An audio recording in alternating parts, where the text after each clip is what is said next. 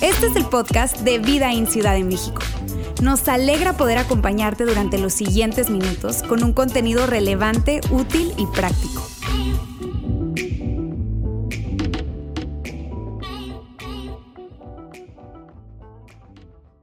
Muy buenas tardes a todos, ¿cómo están? Saben que yo estoy muy, muy entusiasmado por la serie que estamos iniciando hoy, la conversación que estamos iniciando hoy, porque es una serie de enseñanzas, de mensajes que tiene todo que ver con nuestra fe. Tiene todo que ver con lo que creemos y por qué creemos lo que creemos. En realidad es una serie que, que está muy conectada con nuestra misión como iglesia. Si tú eres nuevo acá, tal vez no has escuchado esto, déjame te cuento que en, Vidaín, en este lugar, tenemos una agenda y nos interesa que esa agenda sea muy transparente. Queremos que todos se enteren la razón por la que existimos, la razón por la que hacemos todo lo que hacemos tiene solo un objetivo. Es muy sencilla esa agenda. Y es que queremos inspirar a las personas a seguir a Jesús. De eso se trata todo lo que hacemos. No se trata de que te etiquetar a personas, de que se dejen de identificar de alguna manera y ahora se identifiquen de otra manera. No tiene nada que ver con eso, tiene todo que ver. Y lo que dirige nuestra estrategia, lo que dirige y lo que define nuestra existencia es precisamente que queremos inspirar a las personas a seguir a Jesús. Y lo que yo pretendo y lo que queremos hacer durante esta serie es responder la pregunta, ¿y por qué? ¿Por qué seguir a Jesús, Yair? Estamos en el 2023. Cada vez son más las personas que dicen, oye, creer en Dios es algo anticuado. Es algo para la generación anterior, para los abuelos, si quieres. Alguna gente dice que creer en Dios es hasta ridículo. Porque no es, no es para la gente actual. No es para los inteligentes, para los letrados, los, los que les gusta leer. Y sabes, yo puedo entender eso. Yo puedo entender eso y la verdad es un poco incómodo, pero te digo que puedo entenderlo porque son personas que se han preguntado algo que tal vez tú y yo también nos hemos preguntado, nada más que no nos atrevemos a decirlo en voz alta. Son personas que se han cuestionado algo. Y eso tiene que ver con lo siguiente. Cuando se trata de creer, cuando se trata de seguir a Jesús, ¿en serio todo se reduce a que tienes que creer, tienes que seguir a Jesús porque la Biblia dice? ¿Será que seguimos a Jesús porque la Biblia dice? Yo crecí escuchando esto. Oye, mamá, ¿y cómo es que? Bueno, mi hijo, porque la Biblia dice. Oye, papá, ¿y por qué? Bueno, porque la Biblia dice. ¿Alguien se atreve a decir que también experimentó eso? Si tú creciste con este tipo de respuestas y tal vez hoy estás diciendo, mm, de repente entra la duda, mm, tal vez estoy dando un paso para alejarme de la fe, te quiero decir algo, te entiendo. Te entiendo perfecto y quiero advertirte una cosa, en esta serie como en todo el tiempo que estamos acá, yo quiero ser brutalmente honesto, ¿ok? ¿Están conmigo? Brutalmente honesto. Y tal vez tú estás aquí, tú creciste como cristiano evangélico, cristiano católico, pero hoy en día ya es más un tema de tradición, la verdad. Es un tema familiar. Porque hay días que aunque no es fácil aceptarlo, híjole, es difícil creer. Se complica creer. Sobre todo cuando creer tiene simplemente que ver o está atado a simplemente porque la Biblia dice. La Biblia, este increíble libro, es un libro épico, pero que fue escrito hace muchísimo tiempo. Fue escrito solo por hombres, decenas de hombres. Solo hombres, no les llegó el memo de diversidad ahí, ¿verdad? Parece. Hace mucho tiempo, en un momento en la historia de la humanidad en la que pues la gente creía en muchos dioses, la gente era súper supersticiosa, creían cosas raras, la verdad. Y en realidad cuando se escribió la Biblia no tenían la ciencia y la tecnología que tenemos hoy en día. ¿Estás de acuerdo? A ver, seamos honestos. ¿No será que nada más estaban inventando? ¿Será que simplemente estaban adivinando, estudiando el movimiento de las estrellas y, el clima? Mira, si tú has pensado esto alguna vez, qué bueno que estás acá. Me encanta que estés acá porque durante esta conversación de hoy y las próximas semanas, yo quiero que tú puedas tener la tranquilidad y yo quiero garantizarte y asegurarte que el fundamento de la fe cristiana es mucho más amplio y mucho más profundo que simplemente porque la Biblia lo dice. De hecho, yo te quiero decir algo va mucho más allá de eso de que, bueno, es que es por fe, y muchas veces decimos eso, ¿verdad? Cuando nos hacen preguntas muy difíciles que no sabemos responder, dijimos, decimos, bueno, pues es que ya ahí es donde entra la fe, ¿verdad? Y taco, dices, ay, ¿cómo le respondo? No, bueno, ahí es donde entra la fe, ¿verdad? ¿Sabes? Nuestra fe está basada en algo, un fundamento mucho más sólido que simplemente porque es por fe o porque la Biblia dice. De hecho, yo te quiero decir algo. Nuestra fe es investigable. Nuestra fe, el cristianismo es investigable. Y por eso decidimos llamar esta serie de, esta conversación, esta serie de enseñanzas, investigando a Jesús. Y decimos investigando a Jesús de forma muy intencional, porque el fundamento del cristianismo no es defender que toda la Biblia es verdad. El fundamento del cristianismo, escucha, tal vez esto te saca de onda, ¿ok? El fundamento del cristianismo no es la infalibilidad de 66 libros que se escribieron en la antigüedad. Órale, Yair, ¿de dónde salió que van a inventar ahora acá? El fundamento del cristianismo se basa en la identidad de un hombre que vivió en el primer siglo, llamado Jesús de Nazaret. El fundamento del cristianismo es la identidad de un hombre llamado Jesús. Y por eso decidimos no investigar la Biblia, sino investigar a Jesús.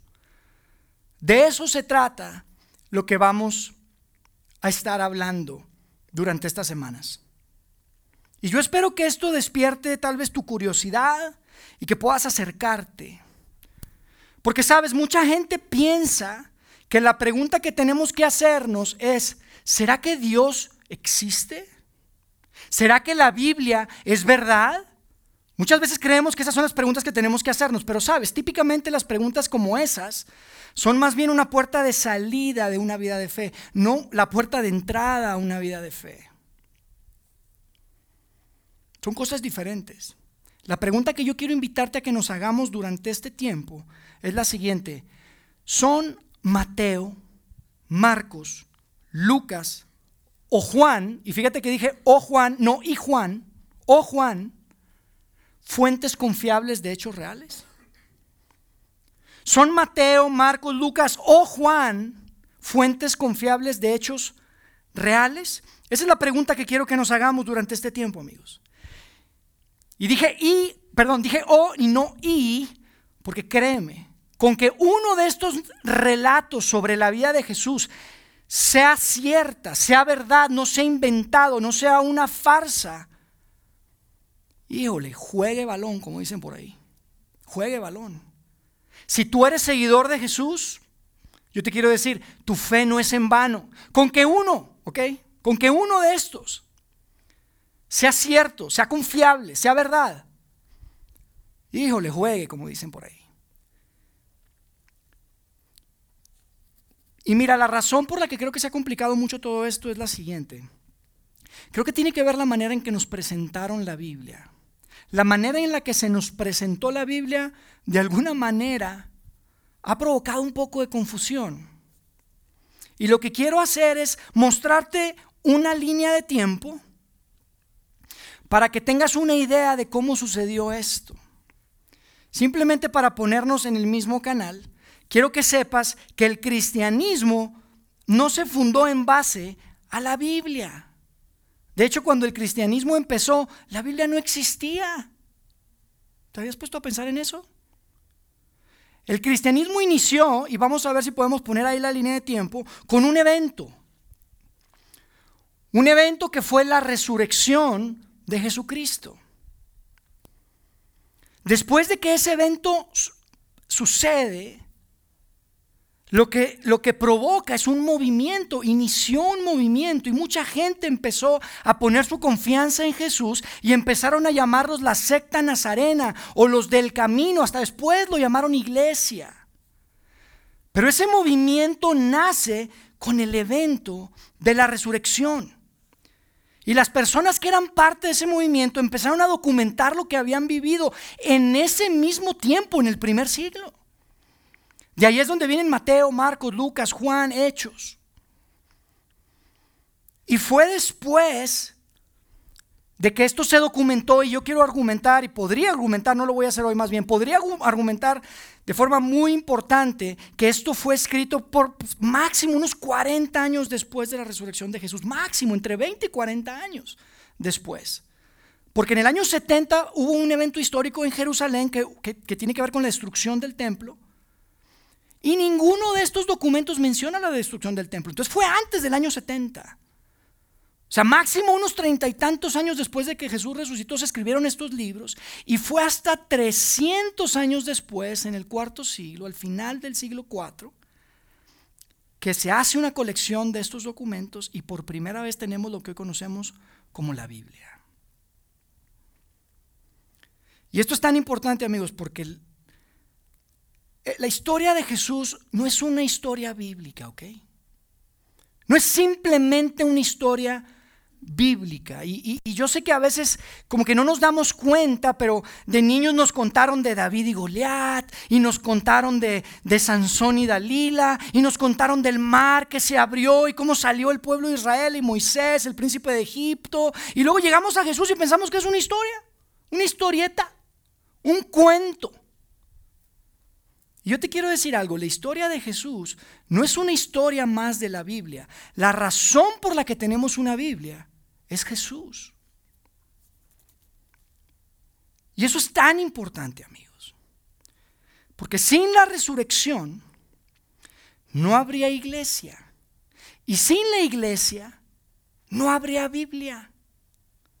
Es importante el orden. Porque crecimos escuchando, esta es la Biblia, la palabra de Dios, es toda verdad, no hay nada malo aquí, ta, ta, ta, ta, ta. ¿Por qué esto? La Biblia dice. Y nuestra fe nace a partir de ahí, pero tenemos que ser honestos y tenemos que ver la historia.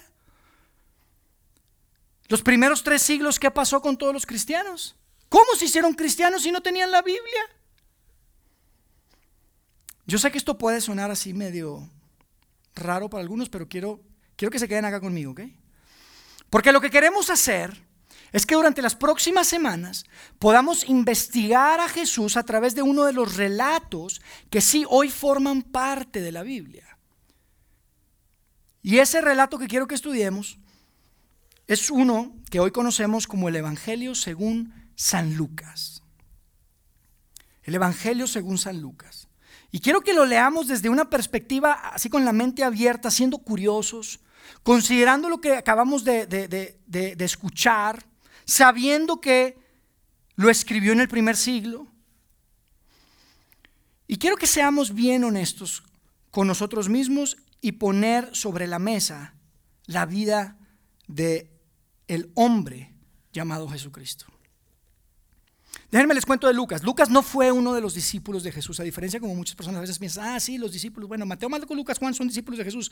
Lucas no era discípulo de Jesús, pero conoció a los discípulos de Jesús, a los hombres que estuvieron con él, que viajaron con él. Lucas fue un hombre que entendemos que era médico y tenía un perfil como de investigador. Era, un gran, era una gran atención al detalle la que él tenía. Y lo que quiero que hagamos hoy es simplemente ver cómo inicia su libro, cómo inicia su relato acerca de la vida de Jesús, cómo empezó a escribir, porque a poco no cuando uno empieza a escribir como que es bien importante. Algunos han escrito una carta y, borras la primera frase y otra vez. Y bueno, ahora ya no es así a mano, ahora es en la computadora o en el iPhone. Y no, no, pero otra vez. Y otra vez. Y vuelves a empezar una y otra vez. No sabemos cuántas veces escribió y reescribió la primera línea Juan, este, Lucas, ¿ok? No sabemos, pero esa línea es muy importante. De hecho, la primera palabra es muy importante. Así que quiero que empecemos por ahí y que veamos la primera palabra de su relato, ¿ok? Fíjense cómo dices Lucas capítulo 1, verso 1. Los capítulos y los versos fueron agregados después, ¿ok? Acuérdense de esto. Empieza diciendo muchos Muchos. ¿Cuántos son muchos? ¿Cuatro son muchos? ¿Cuarenta son muchos? Depende de qué estés contando, ¿verdad? Pero dice muchos. O sea, no empieza diciendo, érase una vez. O había una vez. Porque este no es un cuento de hadas, ¿ok? Este no es un cuento. Empieza diciendo muchos. No suena algo inventado, ¿verdad? Sin duda no es la mejor manera de empezar a mentir. ¿Están de acuerdo? Muchos. Dice, muchos, vamos a seguir leyendo, han intentado hacer un relato de las cosas que se han cumplido entre nosotros. O sea, no soy ni el primero ni el único que ha intentado escribir lo que acaba de pasar, lo que sucedió. Yo te hago una pregunta. ¿Sabes cuántas personas van a hacer un relato de tu vida? No muchos. La verdad, no muchos. A menos de que hagas algo extraordinariamente bueno y grandioso o hagas algo extraordinariamente malo y horrible. Tal vez ahí sí muchos van a escribir de ti, pero de otra manera, fuera de tus hijos y tus nietos, no muchos van a escribir un relato de tu vida. ¿Están de acuerdo? Aquí dice, muchos han intentado hacer un relato de lo que pasó. Y amigos, esto no era normal en ese tiempo. Si tú agarras los escritos, que no son muchos otra vez, del primer siglo, ningún famoso del primer siglo tenía un relato ordenado de su vida. No hay. Tú puedes pensar en, en, en el César Tiberio, el que era el César en el momento que vivió Jesús, y puedes agarrar pedazos de aquí de acá de la historia del imperio romano, pero un relato que se haya escrito en el primer siglo, no hay. Pilato, les garantizo que conocen a Pilato porque es una nota al pie de la página de la historia de Jesús. No hay una biografía de Pilato. Herodes el Grande, y que ese fue grande, hizo cosas grandiosas. Probablemente Josefo, que fue un historiador, un biógrafo del primer siglo, él hizo una, una biografía y más o menos de Herodes el Grande, porque hizo cosas grandes. Era un gobernador muy importante de ese tiempo. Pero, pero en realidad no es normal que muchos hayan intentado hacer un relato. Y la pregunta es ¿por qué? ¿Por qué? ¿Saben a cuántos criminales ejecutados les hicieron un relato? ¿Saben a cuántos campesinos de antaño? ¿Saben a cuántos rabinos? ¿A cuántos carpinteros convertidos en rabinos les escribieron e intentaron hacer un relato? Fuera de Jesús, ninguno. Ninguno. ¿Por qué? ¿Por qué? ¿Por qué muchos? No nada más por qué, sino por qué muchos. ¿Por qué tenemos tantos relatos de Jesús? ¿Por qué había tantos que habían intentado? En ese tiempo, amigos, no había tiempo que perder. Lucas tenía que conseguir comida, no tenían City Market. Tenían que trabajar para comer. El hecho de que él dedicara horas y días de su vida a escribir un relato ordenado de la vida de alguien debe de provocarnos a asomar, a asomarnos, a escuchar. ¿Qué onda con esto? ¿Por qué muchos? La respuesta es porque sucedió algo extraordinario, amigos, algo fuera de lo normal. En el primer siglo sucedió algo extraordinario que tendrá implicaciones para absolutamente todas las generaciones de la raza humana. Y no solamente sucedió algo extraordinario, sino que sucedió algo bueno. Algo muy bueno. Y no solamente para la gente que vivía ahí en Galilea, en esa zona del Medio Oriente, el Medio Oriente, sino para todo el mundo, el mundo entero iba a ser impactado por esa buena noticia.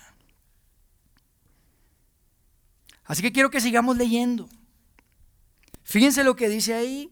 Lucas al escribir su relato dice, muchos han intentado hacer un relato de las cosas que se han cumplido entre nosotros, no entre ellos, entre nosotros. ¿Qué significa? O sea, él estaba vivo. Cuando sucedió eso, él ya vivía. Y eso es diferente a lo que, lo que sucedía con los personajes cuando escribían en el primer siglo. Tenían que pasar cientos de años, pasaban muchos años y después empezaban a escribir. Bueno, aquí dice, no, esto que se cumplió, esto que sucedió, esto que pasó, pasó entre nosotros. No pasó entre ellos.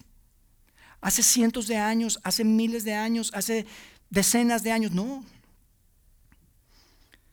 Dice, tal en el verso 2, tal y como nos las transmitieron los que desde el principio fueron testigos presenciales y servidores de la palabra. O sea, Lucas está diciendo, amigos, lo que yo voy a escribir, no lo soñé, no me lo imaginé, no me lo inventé.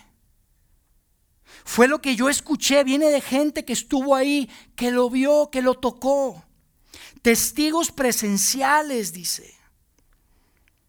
Y después sigue escribiendo en el verso 3. Por lo tanto, yo también, excelentísimo Teófilo, le está escribiendo a un hombre llamado Teófilo, dice, habiendo investigado todo esto con esmero desde su origen, he decidido escribírtelo ordenadamente. Y esto está súper padre.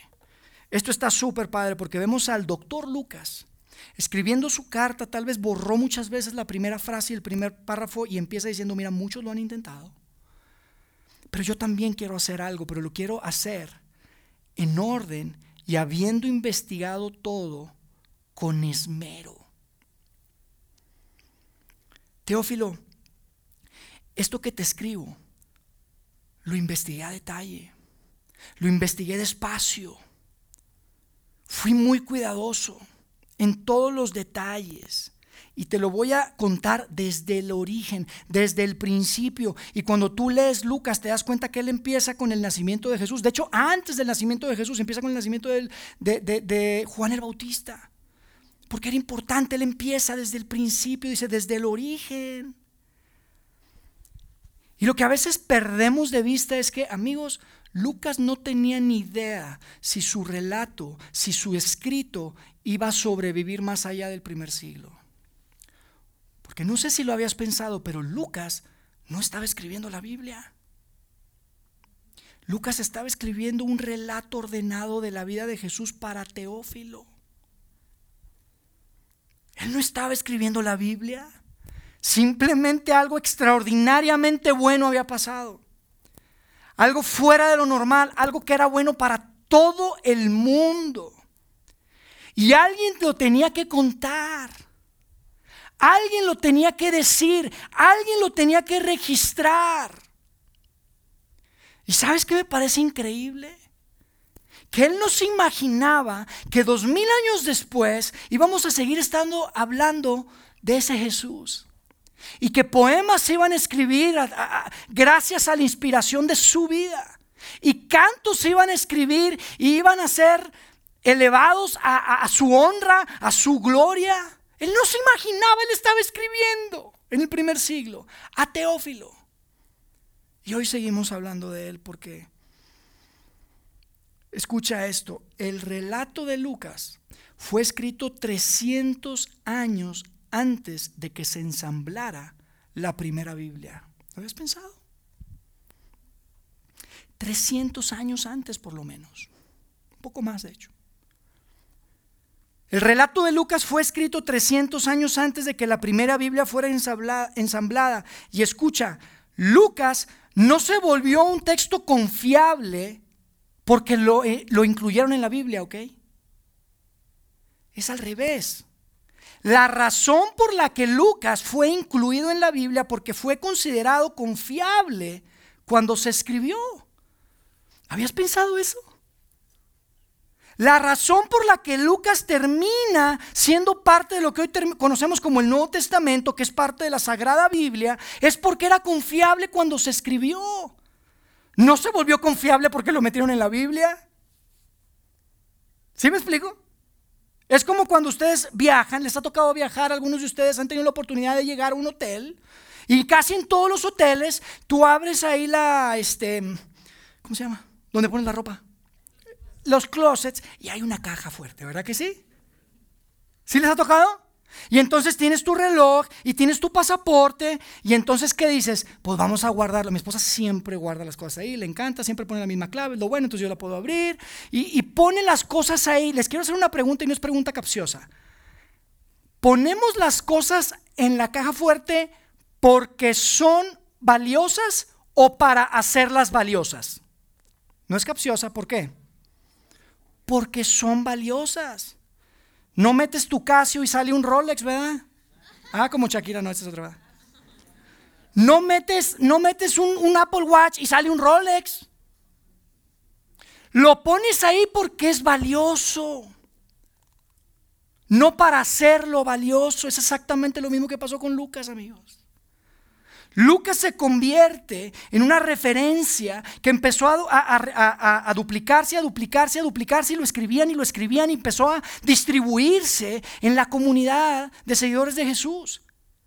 Y en el año 300, entonces llega y dice, este, este tiene que ser parte.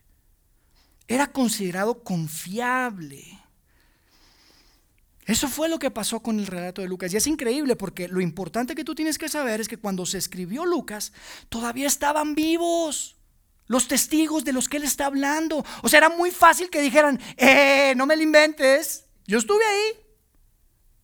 Era muy fácil desacreditarlo y sin embargo no lo desacreditaron. Al contrario, lo confirmaban y decían, sí, sácale copia a ese relato, está buenísimo, está en orden y distribúyelo a mis amigos que viven allá lejos en, en, Asia y los que están en Roma y los que están en Éfeso y los que están en Antoquia. Por eso fue incluido, porque todos estaban vivos y termina siendo parte de la Biblia. Yo quiero que sigamos leyendo porque hay un objetivo, hay un propósito, ¿ok? En el que Lucas escriba. Como les decía hace un momento, en una, una etapa en la humanidad en la que no era no había muchos escritores, amigos. Hoy en día, ¿qué te vas a dedicar? No, voy a estudiar literatura y no sé qué, y escriben, y yo me gusta escribir poemas, y a mí, mi hijo le gusta escribir poemas, a mi hija también, tiene una libreta, escribe. En ese tiempo no escribían mucho. Entonces, ¿por qué escribe Lucas? La respuesta está ahí mismo. Dice en el verso 4, ahí más adelante, por lo tanto yo también, excelentísimo Teófilo, le está escribiendo, habiendo investigado todo con esmero desde su origen, te lo voy a escribir ordenadamente. ¿Para qué? Para que llegues a tener plena seguridad de lo que te enseñaron. Y esto es muy interesante porque, ¿saben? No, no tenemos una certeza de quién era Teófilo. Hay diferentes teorías, hay algunas personas que, creen que era obviamente un hombre rico porque le dice excelentísimo Teófilo, inclusive creen que era parte del imperio romano, un soldado que tenía que referirse hacia él como excelentísimo, era un tipo político, probablemente romano, alguna gente dice eso, algunos otros dicen, no, no, no, era el abogado de Pablo. Y él es el que defendía a Pablo, entonces era muy importante porque Pablo cuando entró en la cárcel en Roma en el primer siglo tenía un abogado y dicen, él era el abogado. Por eso Lucas escribe, porque Lucas viajaba con Pablo. La verdad es que a ciencia cierta no sabemos. No sabemos quién era, pero el caso es que le está escribiendo a alguien que ya había puesto su confianza y su fe en Jesús. Le está escribiendo a alguien que era un seguidor de Jesús. Teófilo se le había enseñado, había escuchado de Jesús. No lo conoció muy seguramente, pero había escuchado de este hombre y de lo increíble que era y lo que decía y lo que sucedió. El evento. Y entonces Lucas le escribe y le dice, Teófilo, te quiero dar el mayor contexto posible, ¿ok? Teófilo un hombre rico, muy seguramente. Tenía dinero porque seguramente financió el que Lucas pudiera dejar de trabajar para comer, como les decía, o de seguir atendiendo gente porque era doctor, para escribir. Y le dice, Teófilo, te quiero dar el mayor contexto posible. Voy a empezar desde el inicio, porque quiero que tengas certeza de lo que has creído. Quiero que tengas seguridad de lo que te enseñaron. Teófilo, todo lo que te enseñaron y lo que escuchaste es verdad. Para eso escribió Lucas el libro, ni siquiera lo escribió para nosotros, aunque Dios tenía planes diferentes. Y amigo, yo te, yo te quiero decir algo y quiero reconocer que, que probablemente a través de tu experiencia de fe han venido muchísimas dudas y que a veces es difícil creer y que a veces hay preguntas complicadas que no tienen respuestas, como por qué Dios permite tanto sufrimiento, por qué me pasa esto a mí, por qué suceden. Y, yo no te digo que no te preguntes esas cosas, está bien que te preguntes esas cosas. Yo no digo que debamos de hacernos de la vista gorda o voltearnos para otro lado. Está bien que te preguntes esas cosas. Y yo sé que puede haber muchas dudas, yo sé que puede ser difícil, pero la, la pregunta que yo te quiero invitar a hacerte el día de hoy es la siguiente. ¿Será que Lucas está mintiendo? ¿Será que Lucas está inventando algo? ¿Será que Lucas es tan maquiavélico y, tan genial, porque eso necesita ser un genio, de que se inventó todo esto y lo escribió y, quería engañarte a ti y a mí y a Teófilo? Y que él ya tenía pensado que esto iba a trascender y que, y que tú y yo íbamos a ser engañados dos mil años después. ¿Será que Lucas está mintiendo? Y tal vez tú dices, no, Yair, tal vez no está mintiendo, pero tal vez de buena fe se equivocó. Él no entendió, se confundió.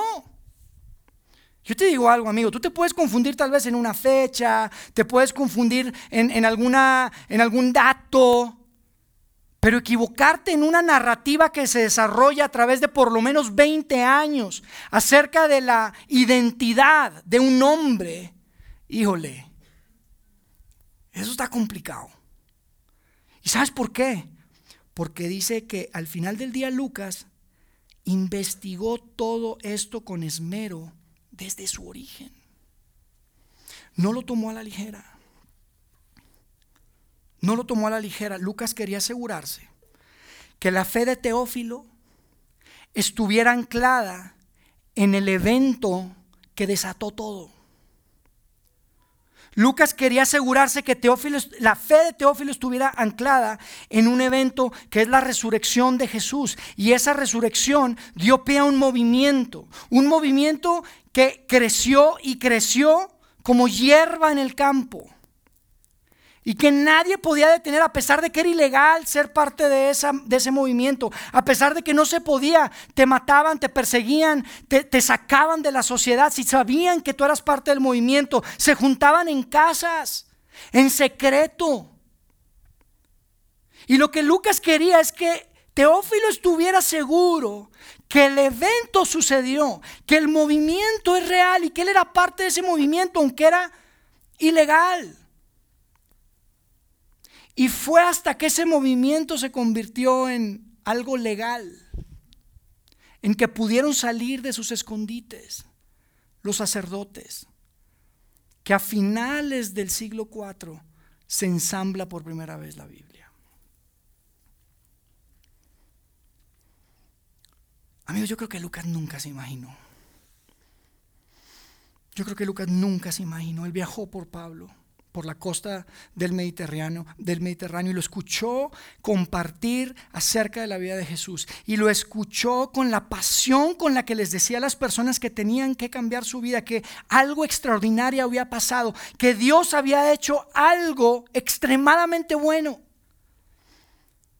algo fuera de lo normal en medio de ellos, en su tiempo. Y Pablo y Lucas viajaban. Y Lucas vio probablemente a Pablo que lo dejaron por muerto en varias ocasiones. Y vio cuando lo metieron a la cárcel en Roma.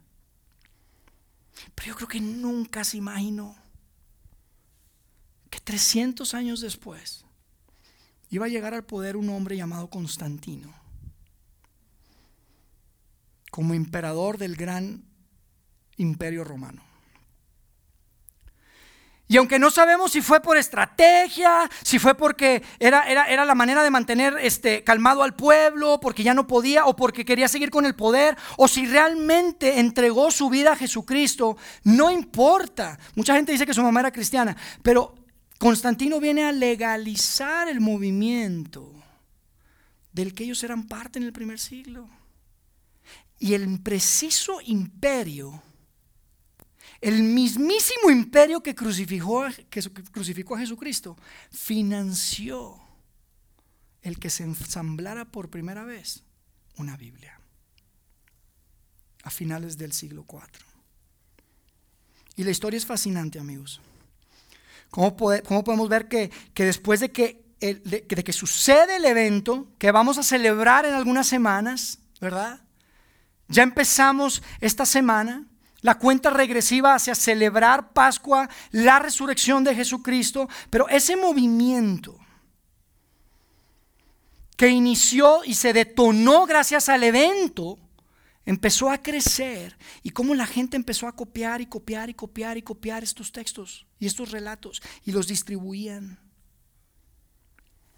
Porque amigos, las historias de Jesús no son simplemente una historia bíblica.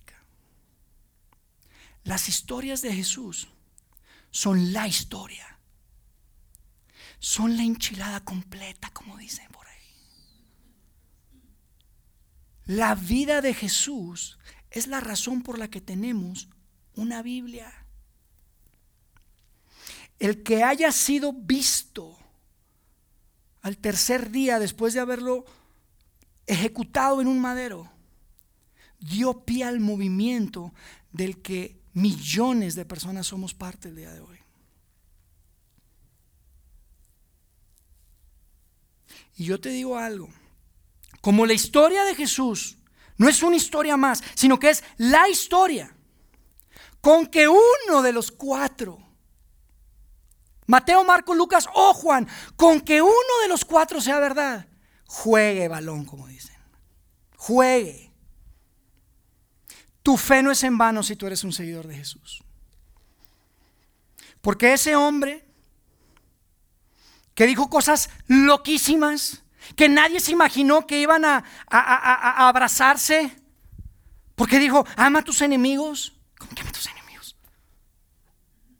Tienes que ser generoso, pon a los demás en primer lugar, los demás son más importantes que tú. ¿Quién se imaginó que eso iba a pegar? Ese mismo hombre tuvo la osadía de predecir su muerte y su resurrección y lo cumplió. Y por eso estamos aquí hoy. Esa es la razón por la que estamos aquí hoy. Y yo quiero cerrar y, y dejarte con esto, que es muy importante. Si tú decides yo no sé dónde estás parado en tu camino de fe, yo sé que tal vez te consideras seguidor de Jesús, tal vez no te consideras de Jesús, tal vez tienes muchas dudas, no sé dónde estés parado, pero yo te quiero decir lo siguiente, si tú decides no seguir a Jesús, que sea porque es inconveniente, ¿ok? Si tú decides no seguir a Jesús, no, no, poner y entregarle tu vida a Jesús, que sea porque es inconveniente, porque claro que es inconveniente. Seguir a Jesús es inconveniente, amigos.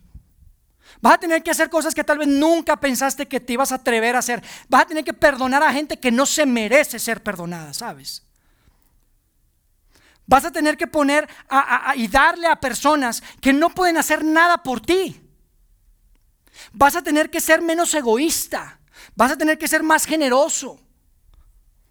Vas a tener que dar de tu dinero. Si quieres seguir a Jesús, agarra tu cartera, papá. Porque vas a tener que dar de tu dinero, vas a tener que dar de tu tiempo, aguas con tu calendario. Claro, seguir a Jesús es inconveniente. Y si decides no seguir a Jesús, que sea por eso. Ahora te quiero decir una cosa, aunque sea inconveniente, yo te puedo garantizar, seguir a Jesús hace tu vida mejor y te hace mejor para la vida. Sin duda. No cambia las circunstancias de la vida probablemente, pero tu visión y tu filtro hacia la vida va a ser completamente diferente. Te hace una mejor persona, sin duda pero sí es inconveniente. Si tú decides no seguir a Jesús, que sea porque es inconveniente. Pero por favor, de verdad, por favor, por favor, que no sea porque decides que su historia no es real. Si decides no seguir a Jesús, que no sea porque decides que su historia no es real.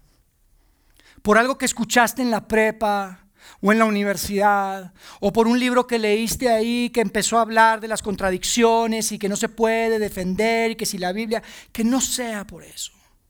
Que no sea porque decides que Lucas estaba mintiendo y que realmente no conocía a Pablo y que realmente no conoció a, a, Juan y a los discípulos que anduvieron con Jesús y no conoció a Santiago, su hermano. Que no sea por eso. Porque cuando te das la oportunidad de como adulto pensante investigar a Jesús a través de Lucas y el libro de los Hechos, el libro donde, donde narra el inicio del movimiento, tú te vas a dar cuenta que muy probablemente vas a terminar convencido que hace dos mil años ocurrió algo extraordinario, amigos. Hace dos mil años ocurrió algo muy bueno. Muy bueno para ti, para mí, para nuestras familias, para nuestra comunidad, para nuestro mundo. Así que si decides no seguir a Jesús, que sea porque es inconveniente, porque claro que va a requerir algo de ti, pero que no sea porque decides que su historia no es real. Y hasta ahí vamos a cerrar la primera parte de investigando a Jesús. Yo espero que puedan acompañarnos en esta aventura juntos en las próximas semanas y verlos la próxima semana en la parte 2. Déjenme hacer una oración por ustedes. Dios, gracias por estos textos, Señor. Es increíble que a través de miles de años los has preservado para nosotros. Y aunque Lucas ese día se sentó a escribirle a Teófilo, que hoy tengamos acceso, Dios, es increíble. El que hoy podamos leer y leer y releer y compartir con tanta libertad. De verdad que no somos dignos, Señor. Pienso en los hombres y las mujeres del primer siglo que tenían que esconder los manuscritos porque los quemaban y se los robaban. Y que hoy podamos tenerlo en un teléfono, que podamos traerlo en cualquier lugar, en cualquier momento. De verdad, gracias. Gracias porque es tu palabra Gracias porque es viva, porque es eficaz, porque es como una espada que parte los huesos hasta el tuétano. Gracias por tu palabra, Dios. Gracias porque tu plan es perfecto y porque hoy nos haces parte de este movimiento. Gracias, Dios, de verdad. Quédate con nosotros y que juntos podamos explorar nuestra fe poniendo el corazón en la mesa ante ti y que seas tú el que nos dé la claridad, que nos dé la convicción de que si seguimos a tu Hijo Jesucristo, no es simplemente porque es por fe.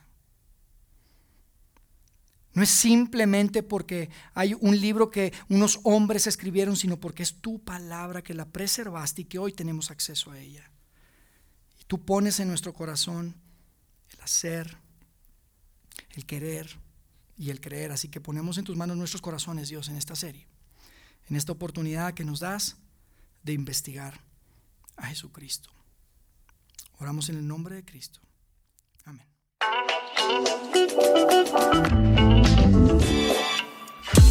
Sigue conectado a los contenidos de Vida en Ciudad de México a través de nuestro sitio web y de las redes sociales. Muy pronto estaremos de vuelta con un nuevo episodio.